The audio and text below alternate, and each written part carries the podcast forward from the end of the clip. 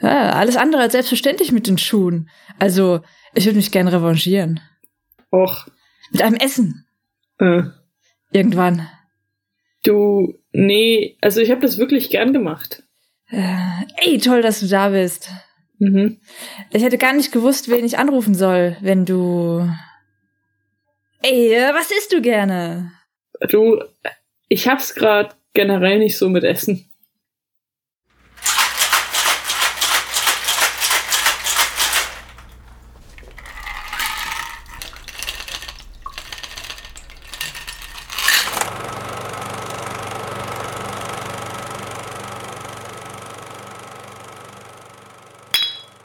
Ja, das war gleichmäßig. Ja. ja. Mhm. Ach ja. Also zum äh, Film der Folge Einsamkeit und Sex und Mitleid haben wir den Drink der Folge Tonic Water und da denkt man hier immer, dass es so einfach wäre. Gin ist ja nicht gleich Gin, nee. Ich habe zu Hause acht extrem verschiedene Sorten, von floral bis sehr würzig. Und dazu drei bis vier unterschiedliche Tonic Water. Und die Kombination dann, die macht's, verstehst du's? Ah, das war sehr, sehr geil. ja. ja, das war auch ein Zitat aus Einsamkeit und Sex und Mitleid. Äh, aber ja, tatsächlich, Gin ist jetzt nicht eines meiner Hauptgetränke, aber ich muss dem Mann ja recht geben, auch wenn das in der Szene eher gemeint war, dass der ziemlich langweilig ist. Aber ich finde das schon spannend. Und äh, ich habe tatsächlich die goldene Regel für wann Gurke, wann Limette nicht raus. Ich äh, experimentiere da auch ganz gerne rum. Aber, also Gin ist ja inzwischen so ein bisschen das, das Mainstream-Nerdtum, weil man mhm. kann ja keine Zigarren mehr sammeln. Ja. Und ähm, es geht ja auch tatsächlich ganz gut. Und man kann irgendwie, ich glaube, mit, mit Gin haben sowohl ich als auch mein Bruder auch unsere Alkoholsammlungen da angefangen. Mhm. Weil du nicht gut Drinks mischen können musst und die so eine Flasche Gin ja auch eine Weile hält und auch nicht schlecht wird und dann kannst du da verschiedene Tonics kaufen und ausprobieren. Hm. Und es ist auch noch ein Getränk, das, je nachdem wie du es machst, relativ viele Menschen auch mögen. Ja, das stimmt. Das ist halt so ein Standard. Ja. Aber äh, in dem Maße, wie es jetzt gehandelt wird, ist es absolut überzogen. Gin ist kein Whisky, der wird nicht gelagert, der ist nie in einem Fass. Ja, das ja. Risiko einer Gin-Produktion ist nicht so wie bei einer Whisky-Produktion, dass man sagt, oh, jetzt ist gerade die Nachfrage höher, Mhm. dann müssen wir auch den Preis steigern, weil wir haben da ja vor 30 Jahren rein investiert, du wussten nicht, was was wird. Du kannst Ja. Gin innerhalb von einer Stunde machen oder weniger. Ja, ja. Du kannst es tatsächlich in deiner Badewanne machen, weil das einfach gebrannt ist. Und darum ähm, zahlt für einen Gin nicht mehr als 30 Euro. Hm. Oder, also ich zumindest sehe das nicht ein. Ich freue mich, wenn ich mal was geschenkt bekomme oder so, aber es lohnt sich nicht wirklich. Und äh, wenn man die Kohle nicht hat oder keinen Bock drauf hat, lieber ein anständiges Tonic als einen anständigen Gin. Ja, da kommt mehr von rein, ne? Da kommt mehr von rein. Also ich sehe seh da manchmal Leute, die irgendwie so Hendrix Gin haben und dann das Kaufhaus Eigenmarke Tonic draufkippen. Ja, Das kannst du machen, aber du machst ja, also dann kannst du auch einen Gin nehmen, der 20 Euro günstiger ist. ja, richtig. Also ich muss sagen, da ich äh, Tonic Water selten bis eigentlich, wenn ich in sowas nie trinke, habe ich jetzt auch auf Tonic Water, wow, Schwarzwaldsprudel zurückgegriffen. Aber es ist äh, schön hipstermäßig von der Aufmachung, von daher wird's ja irgendwie passen. Und das habe ich jetzt mit dem Elephants Gin zusammen Genau. und einer Gurkenscheibe. Ja, ich habe äh, Fever Tree, das, das Indien, weil tatsächlich, weil es das war, was in meinem Kühlschrank über war. Hm. Und Hendrix mache ich eigentlich fast immer mit Gurke, kann man aber auch Limette. Und Ja. äh, ich hatte ab hier so, das war irgendwann mal tatsächlich in so einer Lidl-Packung mit irgendwie Kardamom, roten Pfeffer, Wacholderbeeren und Hm. äh, Nelken, glaube ich sogar, irgendwas anderem. Hm. und habe mir davon irgendwie Wacholderbeeren ein bisschen Pfeffer reingemacht. Das ist tatsächlich was, womit man ganz gut pimpen kann. Je nach Gin Ja. auch mal so ein Zweig äh, Rosmarin oder so. Hm. Einfach nur selber das was sieht- verstärken dann. Genau. Ich muss sagen, es ist halt auch echt so, ja, ist nicht schlecht halt, ne? Aber. Und sonst halt gerne so wenn man mal in einer Bar ist mit Leuten, die auch ein Gin Tonic wollen, drei verschiedene Gins bestellen und drei verschiedene Tonics Mhm. und dann ein bisschen rumprobieren. Ja, Mhm. stimmt, das ist eigentlich nicht schlecht. In Hamburg das Freudenhaus hat wahnsinnig viel Gin und wahnsinnig viel Tonic und ich war da irgendwann mal mit vier Leuten und ich glaube, es gab auch zwei Runden und die sind auch teuer, aber ich habe nicht gezahlt. äh, und es war tatsächlich so, dass jedes Mal, weil die halt wirklich gut beraten, von diesen 15 Tonics am Tisch, dir alle geschmeckt haben, aber dein eigener am besten. Okay, das ist doch cool. Genau, also Das die fragen da ein bisschen halt ja. dieses klassische, was, was trinkst du gerne? Möchtest du das floral? Möchtest du das Ja. süß? Ich zum Beispiel hasse Bulldog Gin, weil das einfach schmeckt Mhm. wie, ein, wie ein Wodka. Und zwar kein guter. Das stimmt. Das stimmt tatsächlich. Das ist eine sehr gute Beschreibung, würde ich sagen. Und dafür ist er halt assi teuer. Und man Mhm. denkt sich so, okay. Und dann gibt's wieder so Sachen wie irgendwie Brick Gin, der äh, relativ günstig ist, weil er nur drei Zutaten oder nur drei Botanicals hat Hm. und im Endeffekt gleich nach Zitrone schmeckt. Kann man machen. Ich Ja. finde jetzt den ähm, Elephants Gin eigentlich nicht schlecht, muss ich sagen. Ich finde, der, ich mochte den auch. der ist gut, den kann man auch pur gut trinken. Wie gesagt, ich bin nicht so die Gin-Trinkerin, aber ich mag den pur sogar auch ganz gerne, äh, weil er nicht so aufdringlich ist, aber schön ausgewogen. Also du hast nicht das Gefühl, dass dich da irgendwas ähm, vom Alkohol her günstig entgegen, dir günstig entgegenspringt oder so. Von daher, den finde ich eigentlich nicht schlecht und der kommt jetzt auch gut raus. Von daher ist ich eine ganz gute Wahl. Mm. Ja. Mhm. Ne. Genau. Und im äh, Film ja, wird eben die Langweiligkeit und Belanglosigkeit der einen Figur durch seine Vorliebe für Gin dargestellt, was wir natürlich nicht gutheißen. Genau, also er ist durchaus eine langweilige und belanglose Figur, aber ich würde das eher an seinem Fitbit festmachen. Genau, das habe ich mir auch gedacht. So, das ist das wirklich Schlimme. Bei dem Gin-Sachen hätte ich noch so, ah, du interessierst dich also für Drinks. Ey, der zehnjährige Junge, auf den ich aufpasse, spart auf dem Fitbit. Der will 200 Euro Was? dafür zahlen, dass Äh. ihm jemand sagt, wie viele Schritte er am Tag geht. Und das ist so ein Kind, das irgendwie mindestens jeden Tag die Woche Sport hat. Aber ich meine, Konsolen Also- gibt's für den Preis auch. Er hat auch eine. Eine? Reicht Genau, ich war so, ja, 200 Euro.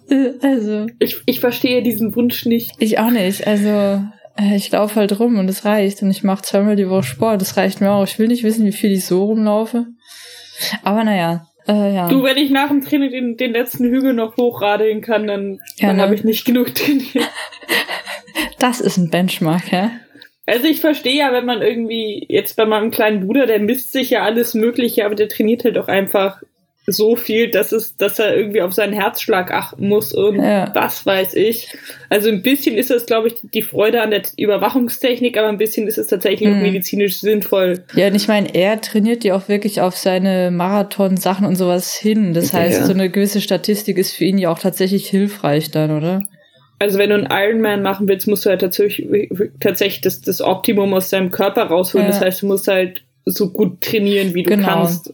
Also Und tatsächlich daher, beim Training Hm. sagt man ja auch, dass der Herzschlag was ausmacht, also Hm. gerade bei Laufen oder so. Ich meine, ich glaube jetzt nicht, dass ich beim Roller Derby kurz sagen kann, ey Leute, Moment, mein Moment. Fitbips, äh, mein, mein Fitbip. mein Herzschlag ist gerade so hoch. Können wir Moment mal mal, fünf Minuten Leute. warten? Das ist mir jetzt zu aufregend. Können wir das mal auf 30 Prozent? Danke. Können wir mal ein bisschen runterfahren? Ähm, ja. genau. Aber ähm, ich habe, äh, hua, ich habe meine Notizen ganz groß gemacht. ich bin nicht ganz an Windows gewöhnt. Genau, und da auch vorab vielleicht mal die Entschuldigung, wenn momentan Sachen vielleicht nicht so ganz funktionieren, äh, wobei ich hoffe, dass jetzt gehen sollte.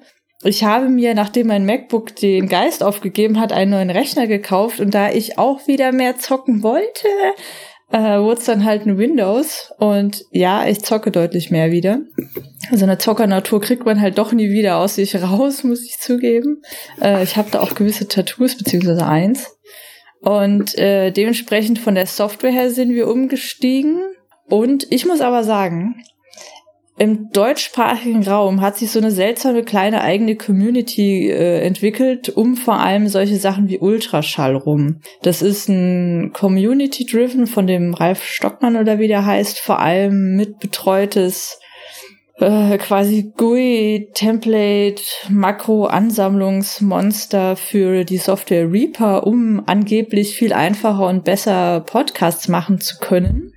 Ich muss sagen, mich hat das Ding immer wahnsinnig genervt, weil man musste hier Template da umschalten und hier, damit du in dem Menü bist und trolala und ne, dann hat es nicht genau das gemacht, was ich wollte. Und ich habe jetzt nach einigen Versuchen mit anderer Software einfach mal Reaper nackt probiert, was als ganz kompliziert und überhaupt nicht geeignet und sowas verschrien wurde. Das ist brillant. Ich habe jetzt schon ein paar Makros mir selbst zusammengeklickt, weil man kann es tatsächlich klicken, wo jetzt genau das passiert, was ich möchte, genau auf die Weise was geschnitten, gelöscht und sonst was wird genau so, wie ich das möchte und alles anhand von Shortcuts auf dem Keyboard. Weißt du, wie schön oh das ist? Alles in einem Fenster, alles einfach nur so klick, klick, klick, klick, klick, klick, klick, klick, klick, klick. So muss das sein. Reaper Bei dir kommt der Excel durch. Ja, manchmal schon. Nee, das macht echt, äh, das ist eine richtig, richtig gute Software. Von daher scheiß auf Ultraschall. Reaper nackt ist viel besser, weil man kann sich echt genauso hinfriemeln, wie man selbst es möchte. Und das Einarbeiten in Ultraschall oder Reaper ist dann auch egal, was du dir davon gibst, ne? Das nur genau. so als kleiner Software-Rant nebenher. Was ich eigentlich wollte in den Notizen, die ich gerade aufgemacht habe. Wir haben äh, nette Kreise, beziehungsweise einen netten Kreis, nee, also eins, zwei kleine, mehrere. Und zwar Einsamkeit und Sex und Mitleid, der bewusst an auch die äh, deutsche Nationalhymne angelehnt ist. Was ich nicht gerafft habe, bis so vor, also bis halt ich das irgendwo online gesehen habe und so war, äh, ach so, weil ich halt meinen Film auch, weil der auch auf einem Filmfest gelaufen ist, wo ich gearbeitet habe, ja. der hieß immer nur Einsamkeit. Und tatsächlich ah, meinte, ja. meinte die Crew vom Film auch irgendwann so, ja, es ist irgendwie schade, dass wir alle nur von Einsamkeit reden. Aber irgendwie ja. ist es auch besser, dass es Einsamkeit ist als einer der anderen Titel zuerst. Das stimmt, das stimmt. Also genau, das, das ist so bewusst äh, in dieser, in dieser Dreifaltigkeit aufgestellt, also in dieser Aneinanderreihung und basiert auf dem gleichnamigen Roman von Helmut Krasser, den ich nicht gelesen habe, der dann zusammen mit Lars Montag auch das Drehbuch geschrieben hat. Und dieser Herr Lars Montag war eine Zeit lang und das sind meine Pommes. Dann nehme ich mal ein Schlückchen hier. Mm. Das habe ich aufgehört. Lars Montag, Kreis. Genau.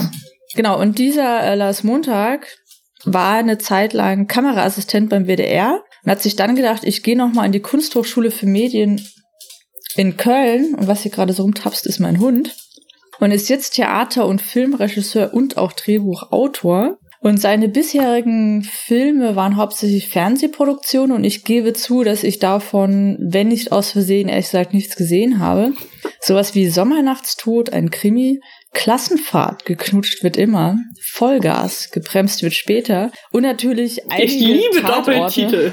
Ich liebe Doppeltitel. es ist äh, Klassenfahrt, geknutscht wird immer.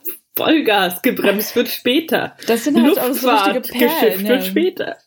Das sind halt auch so richtige Perlen darunter. Und er hat mhm. dann auch einige Tatorte als Autor und teilweise Regisseur gemacht und da sind auch einige Prämierte dann dabei, also die halt auch Preise dann bei äh, Filmfestivals und sowas abgestaubt haben.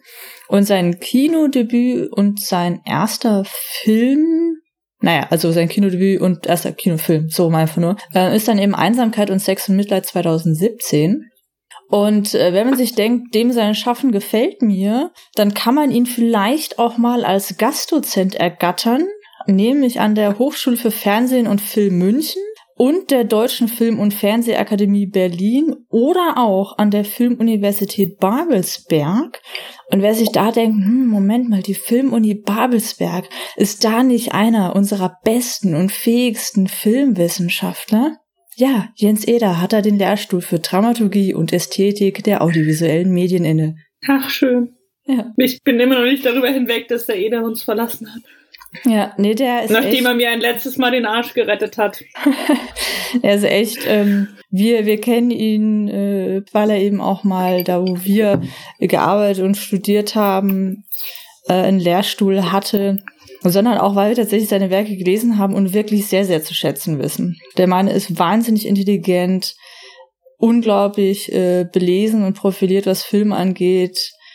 Ja, und ich muss sagen, äh, von seinen Werken kann ich tatsächlich immer noch zehren und benutze sie auch immer noch sehr, sehr gerne in der Lehre. Also äh, Jens Eder, ganz klare Empfehlung, alles von ihm. Ja. Ja. ja. Ich weiß noch, irgendwann gab es den, den Battle der Jense. Da war Hm. aus Marburg der Jens, wie heißt er? Der Ja. andere Dr. Jens zu Besuch. Und äh, der tatsächlich auch einer Freundin, bei einer Freundin von mir den ähm, die Bachelorarbeit, nee, die Masterarbeit auch betreut hat. Und äh, es war ein Gastvortrag an der Uni Mannheim und in der Diskussion hat halt dann erst, ich glaube, Jens Eder eine Frage gestellt, dann der andere und sie haben halt beide so gesprochen, wie ein guter Journal-Artikel geschrieben ist. Hm. Sie haben bei jeder Behauptung, während sie sich da so nicht Hm. wirklich gebettelt haben, es war eine freundliche Diskussion, aber sie haben halt bei jeder Behauptung, die sie aufgestellt haben, drei Quellen dahinter gesetzt mit Jahreszahl. Hm. Also, dass sie nicht die Seitenzahlen gesagt haben, war noch das, das Mindeste. Und Ja. man saß da so als Studio, dachte sich so, irgendwie will ich das mitschreiben. Hm.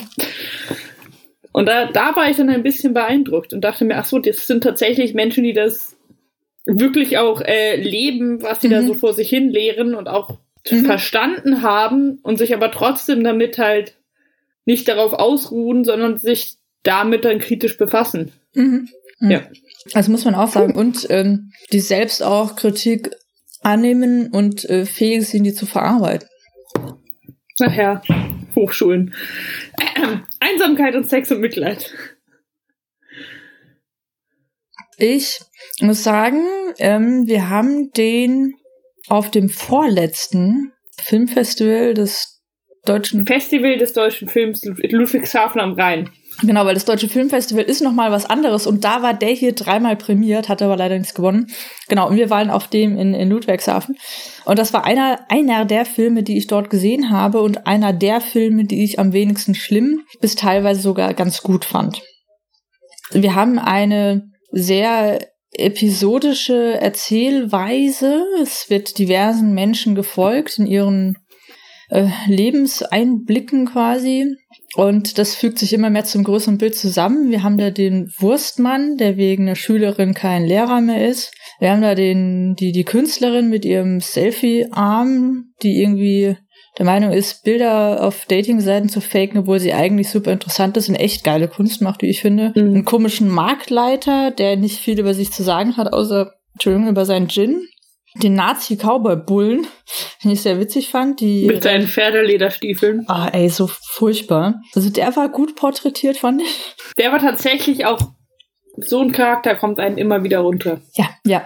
Mit diesem, mit diesem nicht off, also er ist halt kein offensichtlicher phänotypischer Nazi. Er sieht nicht Mhm. unbedingt so aus, aber es ist einer von diesen älteren Herren mit Schnauzbart, wo man sich nicht so sicher ist. Ja. Und dann kommt, sobald er irgendwie erregt ist, kommt halt sofort was Rassistisches aus Ja, dem Mund. genau, von daher, das, das fand ich eigentlich ganz gut.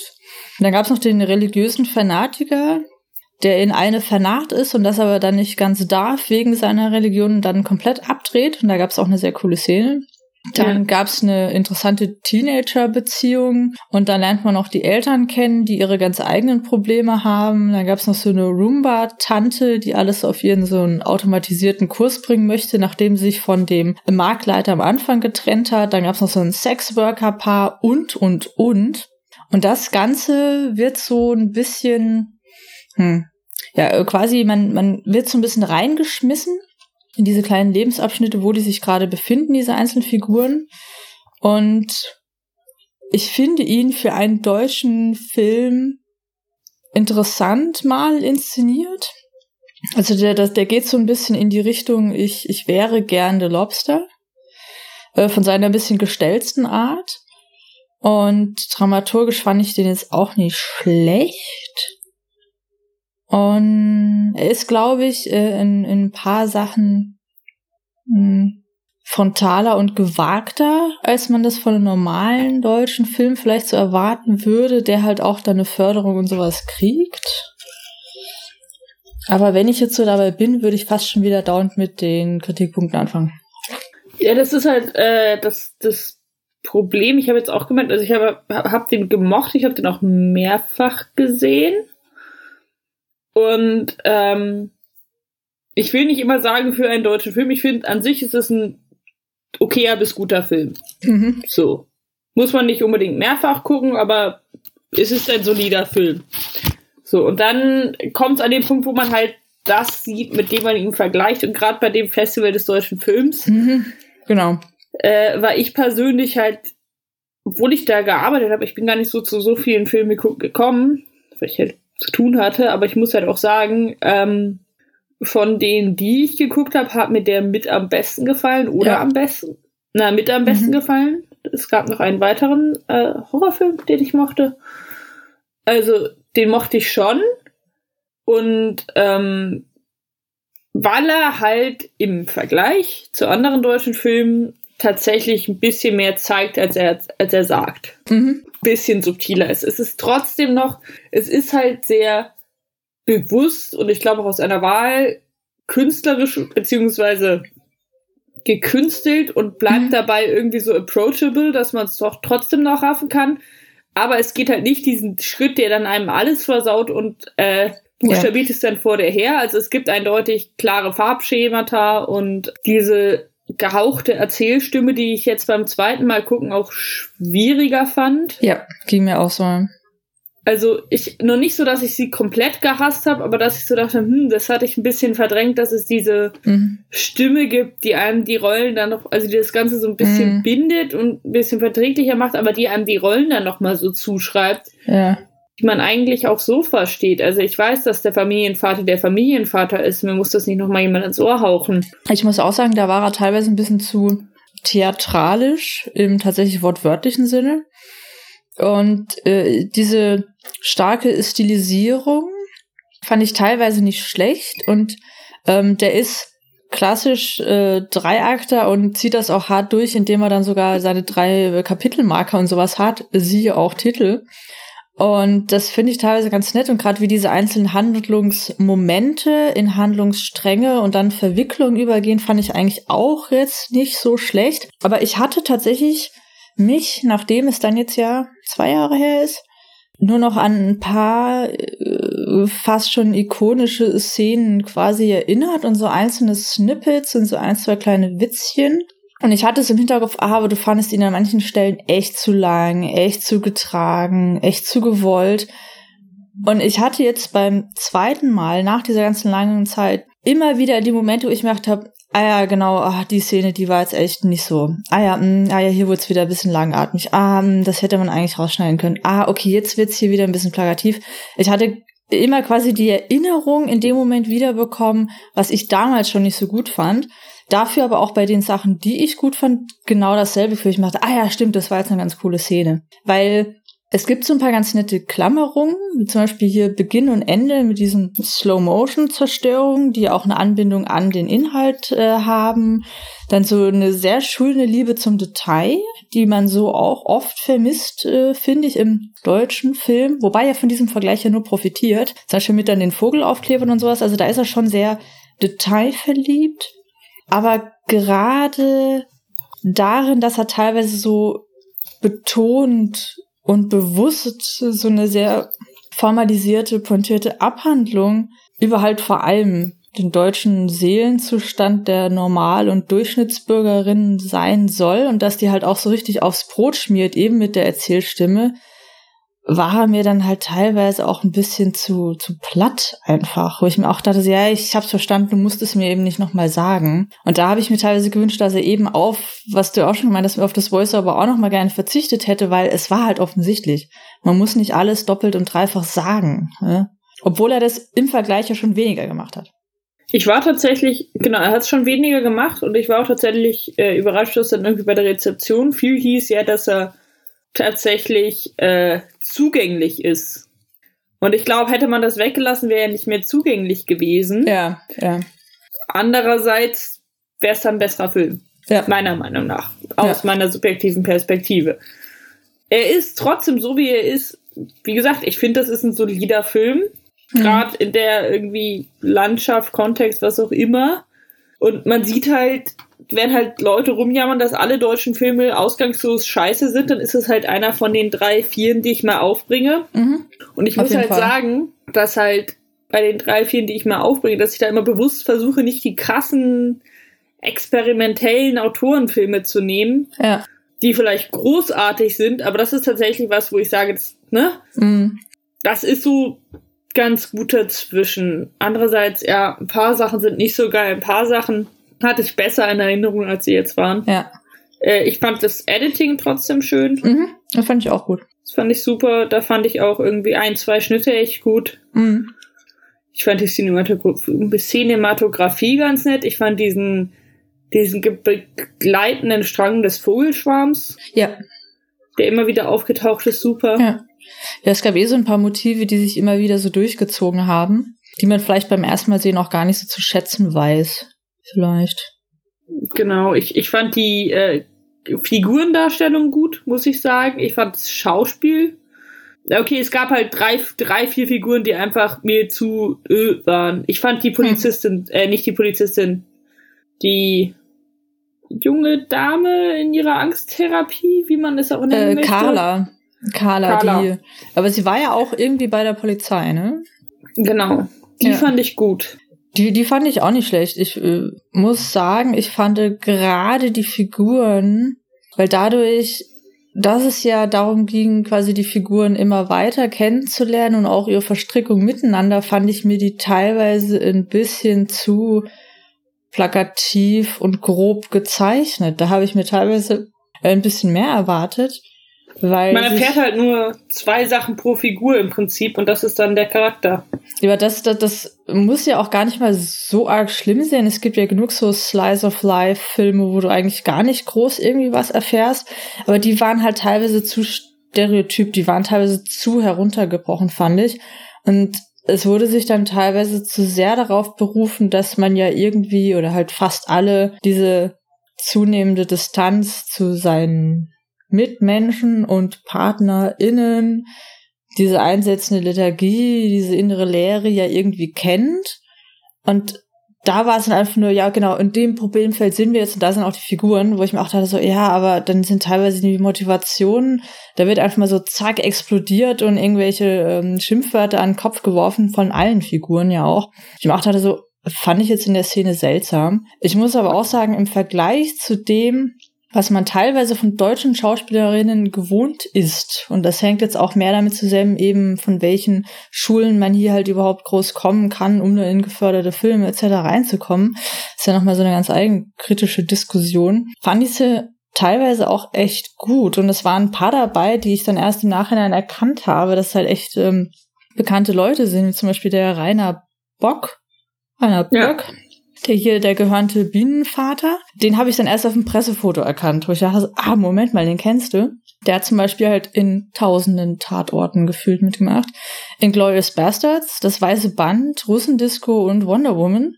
Oder hier seine Frau gespielt von Maria Hofstetter, die in Wilde Maus, was ja auch auf dem Festival lief.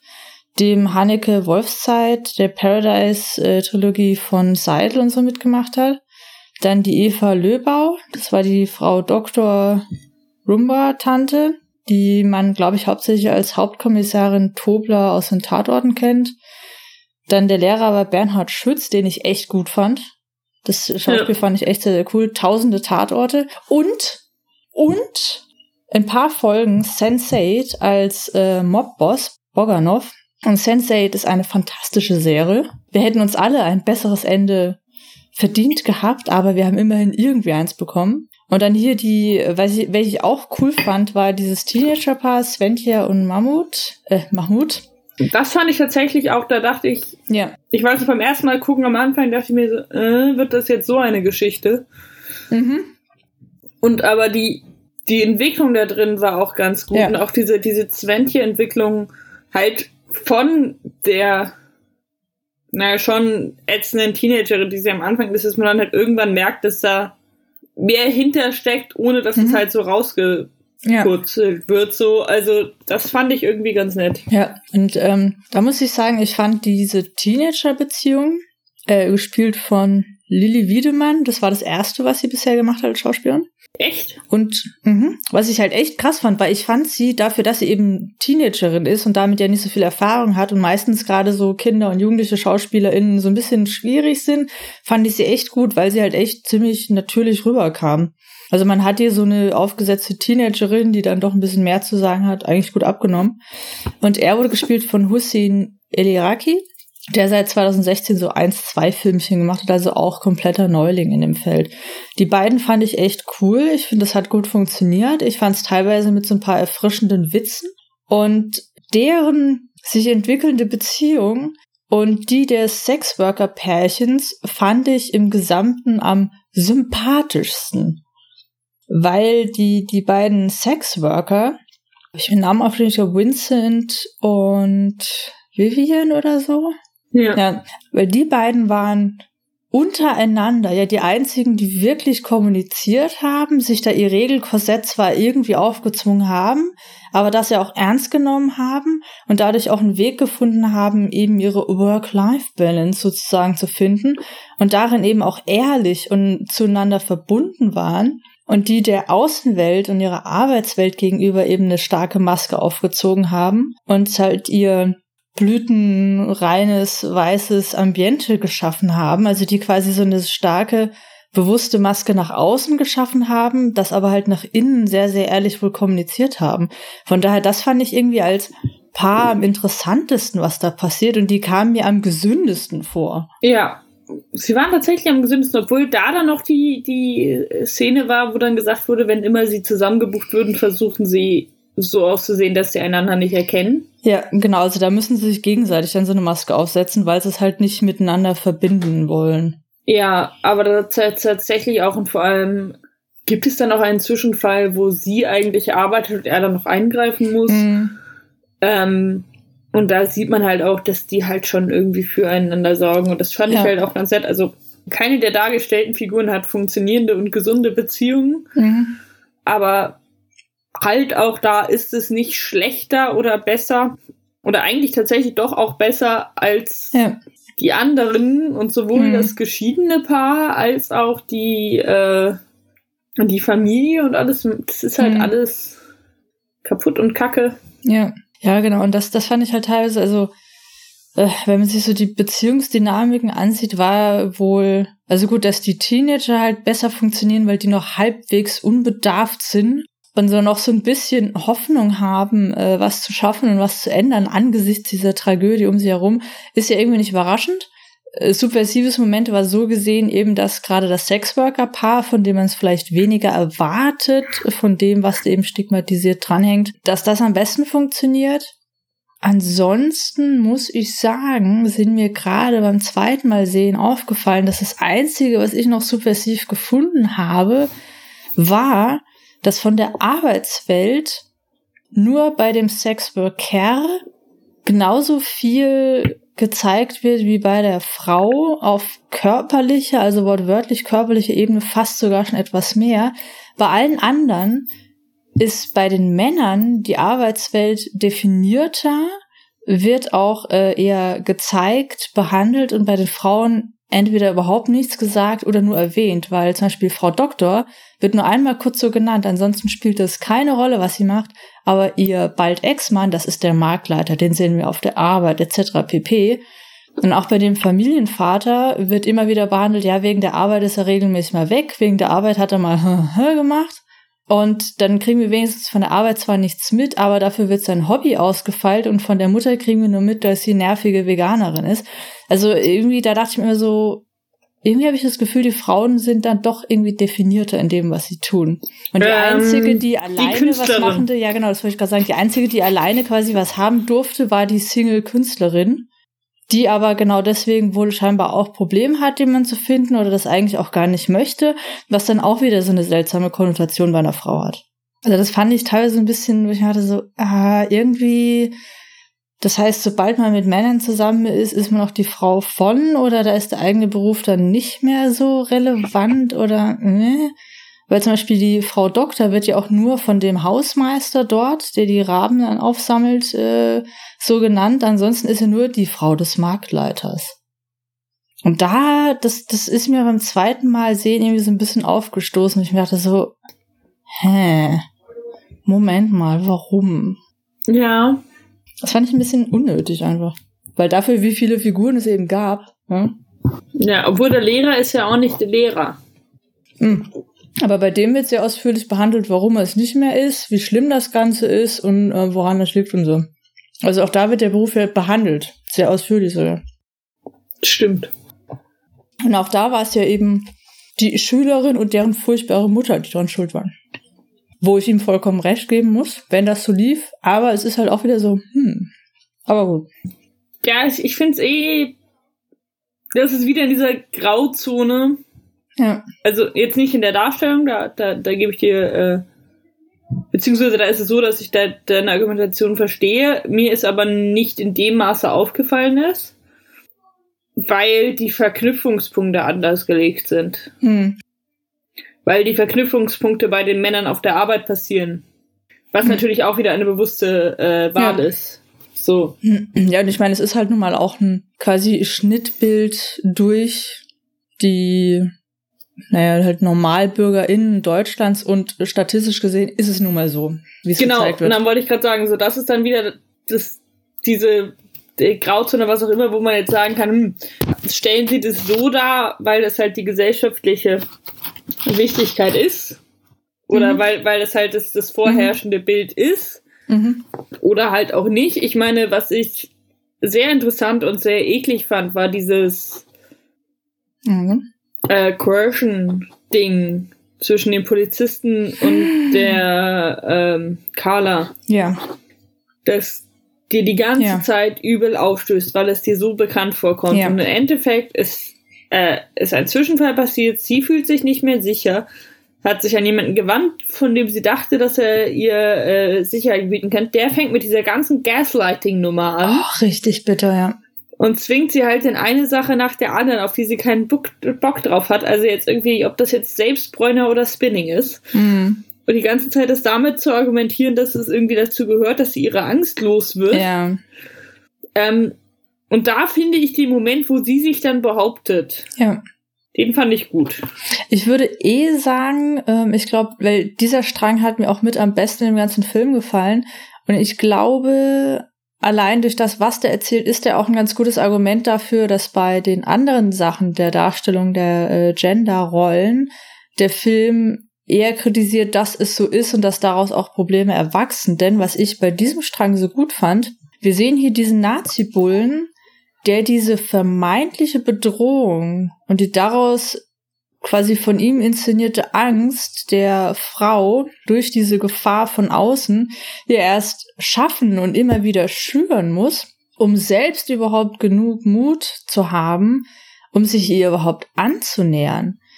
Und dass er nur dadurch diese eigene erbärmliche, ängstliche Natur von ihm überwinden kann, dass er halt in diese inszenierten und von ihm kontrollierten Bedrohungssituationen mit ihm ja auch immer unterlegenen und schwächeren äh, quasi sich bringt und dadurch sich dann irgendwie stark fühlen kann, dadurch quasi sich als Mann Anführungsstrichen behaupten kann.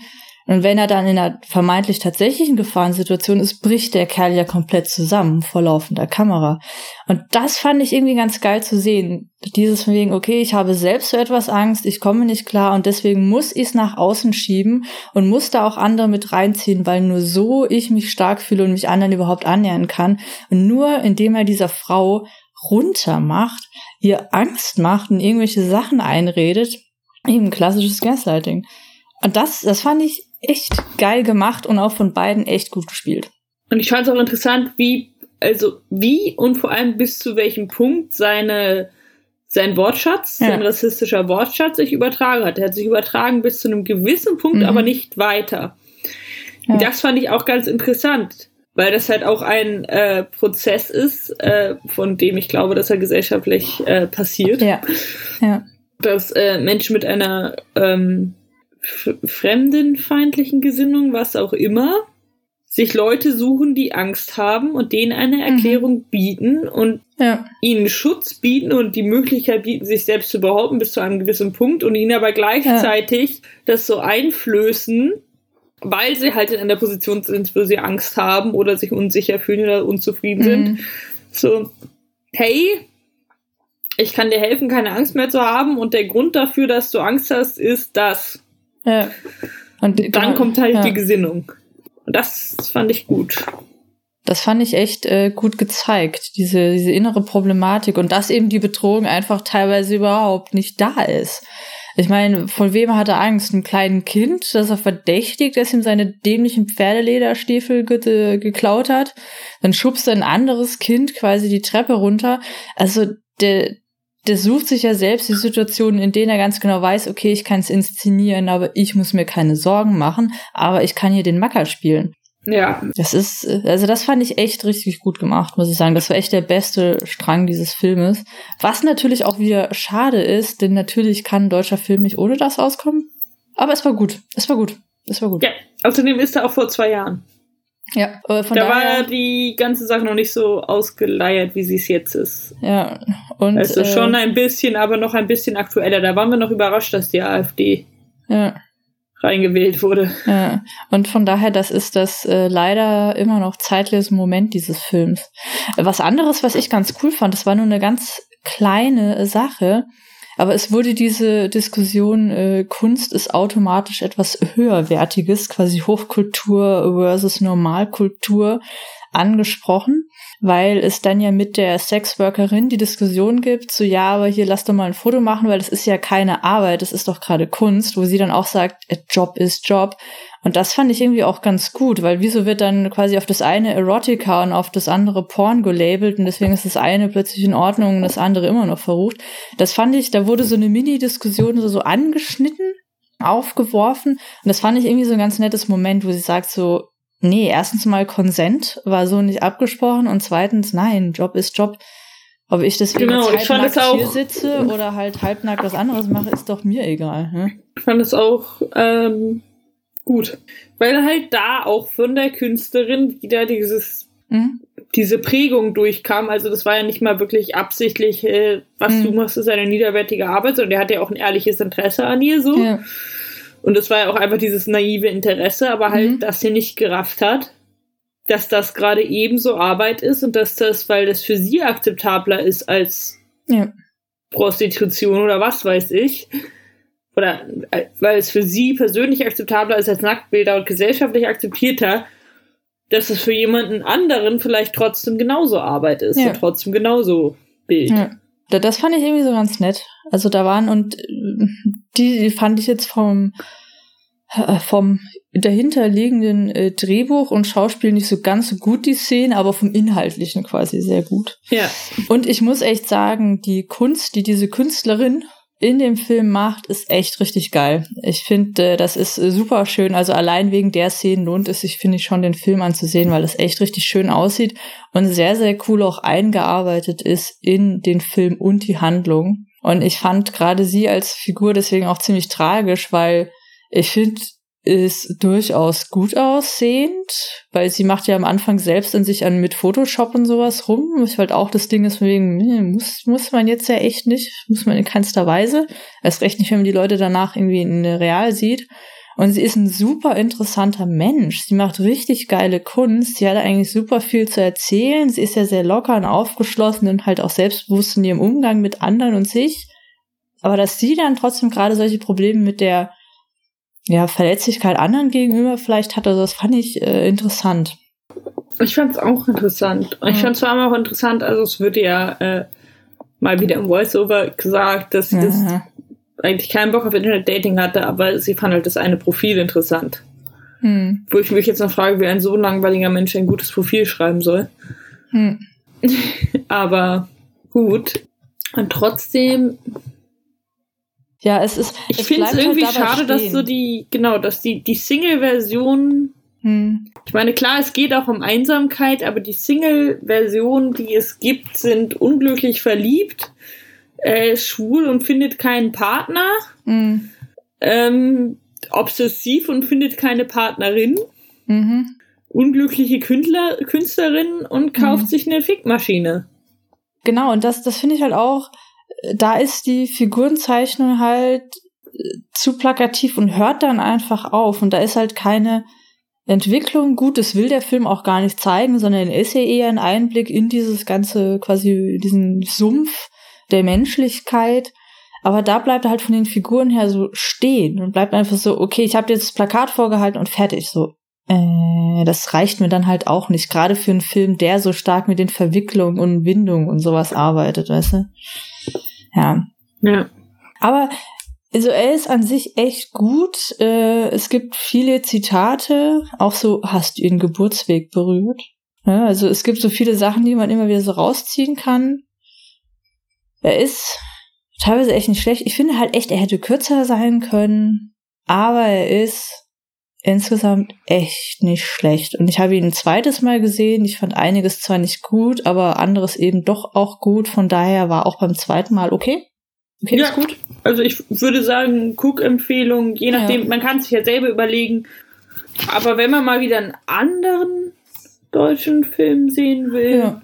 dann sollte man den schon gucken. Und ich finde auch, also ich hoffe auch, dass der irgendwie in diesen Kanon guter mhm. deutscher Filme, was auch immer reingeht. Und man muss ja auch mal irgendwo anfangen mit einer Entwicklung. Ja.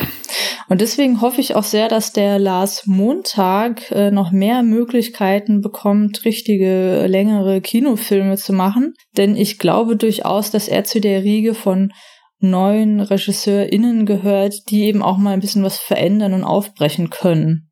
Äh, von daher, also seinen nächsten Kinofilm würde ich mir ansehen. Genau, ich mir auch. Ich bin übrigens Lauren. Äh, ich war die Madeline. Ah ja, genau. Und weil alle Podcasts das machen, müssen wir das jetzt auch machen. Man findet uns auf Facebook unter 4CL Film. Man findet uns auf Instagram unter 4CL Film. Und man findet uns in Spotify, auf Google Podcast, bei iTunes Podcast, Apple Podcast, ihr wisst schon. Auf äh, Twitter, gelegentlich. Auf ja, ich, ich twittere halt echt nicht. Nee, nee, ich, ich mache das immer, wenn ich dran denke. Ah, okay. Gut, also da, das habe ich halt für mich aufgegeben. Genau, ab und zu auch mal auf Twitter, alles unter 4CL Film. Und wir würden uns sehr freuen, wenn man uns da folgt. Da gibt's auch immer Bilder. Ich wollte gerade ja. sagen, wir sind ja dann doch wieder visuell mit unseren Drinks. Genau, ne? Also da, da gibt's auch was zu gucken. Genau. Ja. Juhu. Sehr gut. Sehr, Sehr gut. gut. Ey, der IMDb-Beitrag ist falsch.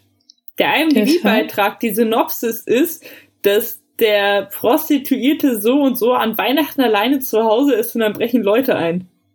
Und ich dachte so, das ist doch nicht der gleiche Film. Und aber Regisseur und alles stimmt, aber die Synopsis auf IMDb, also auf der englischen IMDb, ist komplett falsch. Und ich konnte es von hier aus auch nicht wieder auf die deutsche IMDb kriegen.